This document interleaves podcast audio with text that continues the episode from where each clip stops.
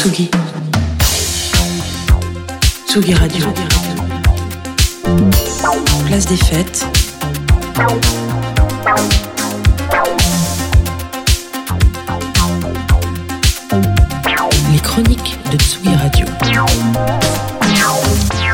Et tous les mois, notre docteur en sciences politiques vient dans ce studio pour détricoter les liens entre musique et politique. Bonjour Lola Avril. Bonjour Antoine. Et pour cette première chronique de la saison, Lola, tu vas nous parler d'une singulière décision du ministre euh, des ministères pardon, des Affaires étrangères. Effectivement Antoine, on a appris jeudi matin que les directions régionales des affaires culturelles avaient transmis un courrier demandant aux établissements culturels de suspendre jusqu'à nouvel ordre toute coopération avec le Mali, le Niger et le Burkina Faso. Alors depuis 2020, ces trois pays ont connu des coups d'État ayant conduit à l'instauration de pouvoirs militaires. Et ils ont d'ailleurs conclu une alliance militaire en fin de semaine dernière. Et les relations diplomatiques avec la France restent très tendues. Dans le courrier adressé aux directions régionales, il est donc demandé aux institutions culturelles financées par l'État de suspendre tout soutien financier à des artistes ou structures issues de ces pays et de ne lancer aucune invitation de ressortissants de, ces États. Ah oui, j'en ai déjà parlé euh, la semaine dernière, le, le jour où on laissé tomber. Il semblait qu'il y ait quand même eu un petit cafouillage euh, entre euh, les différents membres du gouvernement autour de cette directive. Et oui, depuis les deux ministères ont voulu clarifier leurs intentions, mais cela ne les a rendus que plus obscurs. Le courrier n'invitait pas à la déprogrammation d'artistes, selon le ministère de la Culture, et n'affecterait pas les titulaires de visas déjà délivrés ou les artistes qui résident en France.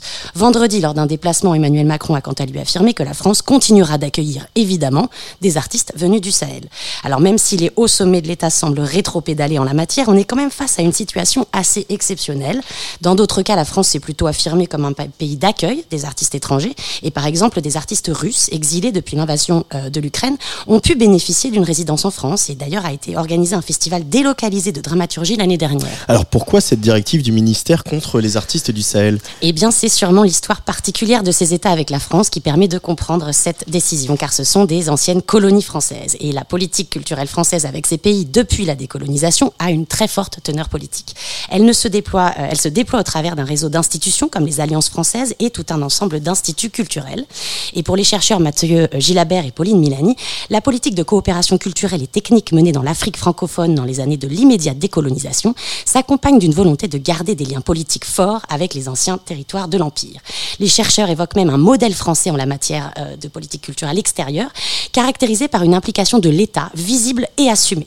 Même si, selon le journal de Le Monde, le, le cafouillage sur la coopération culturelle de jeudi dernier se réduit à un fonctionnaire un peu trop zélé du ministère de la Culture, il s'inscrit cependant dans l'histoire longue de l'implication des services diplomatiques dans les relations culturelles françaises. Et un des piliers de ces relations culturelles depuis quelques années, Lola Avril, c'est la francophonie. Oui, la francophonie, c'est un espace géographique ou linguistique qui s'est progressivement institutionnalisé depuis les années 60. L'Organisation internationale de la francophonie, l'OIF, regroupe désormais 54 euh, membres et la France en est le premier contributeur à hauteur de 75% de son budget. Or, ces dernières années, Emmanuel Macron a fait de la francophonie un des piliers de la politique de soft power à la française euh, depuis le début de, ses mandats. La Cité internationale de la langue française devrait d'ailleurs être inaugurée d'ici quelques semaines. Et dans un dossier consacré à la question en 2021 dans la revue Relations internationales, les chercheurs Mathieu Gilabert, Claude Hauser et Pierre Journoux écrivent que la francophonie s'est conjuguée selon les règles d'une grammaire très politique, oscillant entre politique de puissance et politique culturelle. Et c'est bien cette tension dans le rapport à l'extérieur et à la culture que l'on décèle dans la suspension de la coopération culturelle avec le Niger, le Burkina Faso et le Mali.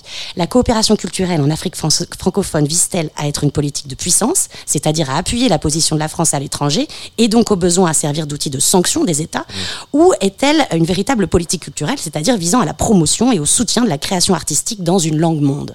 Le français comme langue monde, c'est une idée qui est défendue dans un texte de 2018 coécrit par Achille Mbembe et Alain Mabankou. Oui, c'est l'écrivain primé, euh, donc Alain Mabankou et le chercheur Achille Mbembe, qui avait critiqué déjà en 2018 dans un texte coécrit l'approche de la francophonie telle qu'elle est défendue par Emmanuel Macron. Et j'aimerais finir par leurs mots, euh, cette, cette chronique, puisqu'ils sont euh, très beaux, je trouve.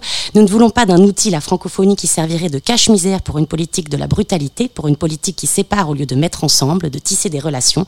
Nous militons pour une langue monde, une langue planétaire, une langue de l'en commun, véhicule de circulation au croisement des forces de vie et d'ouverture.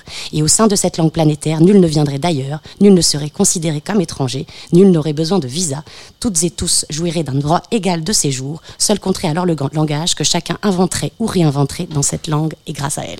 Voilà qui est très bien dit. Merci beaucoup Lola Avril. Merci Antoine.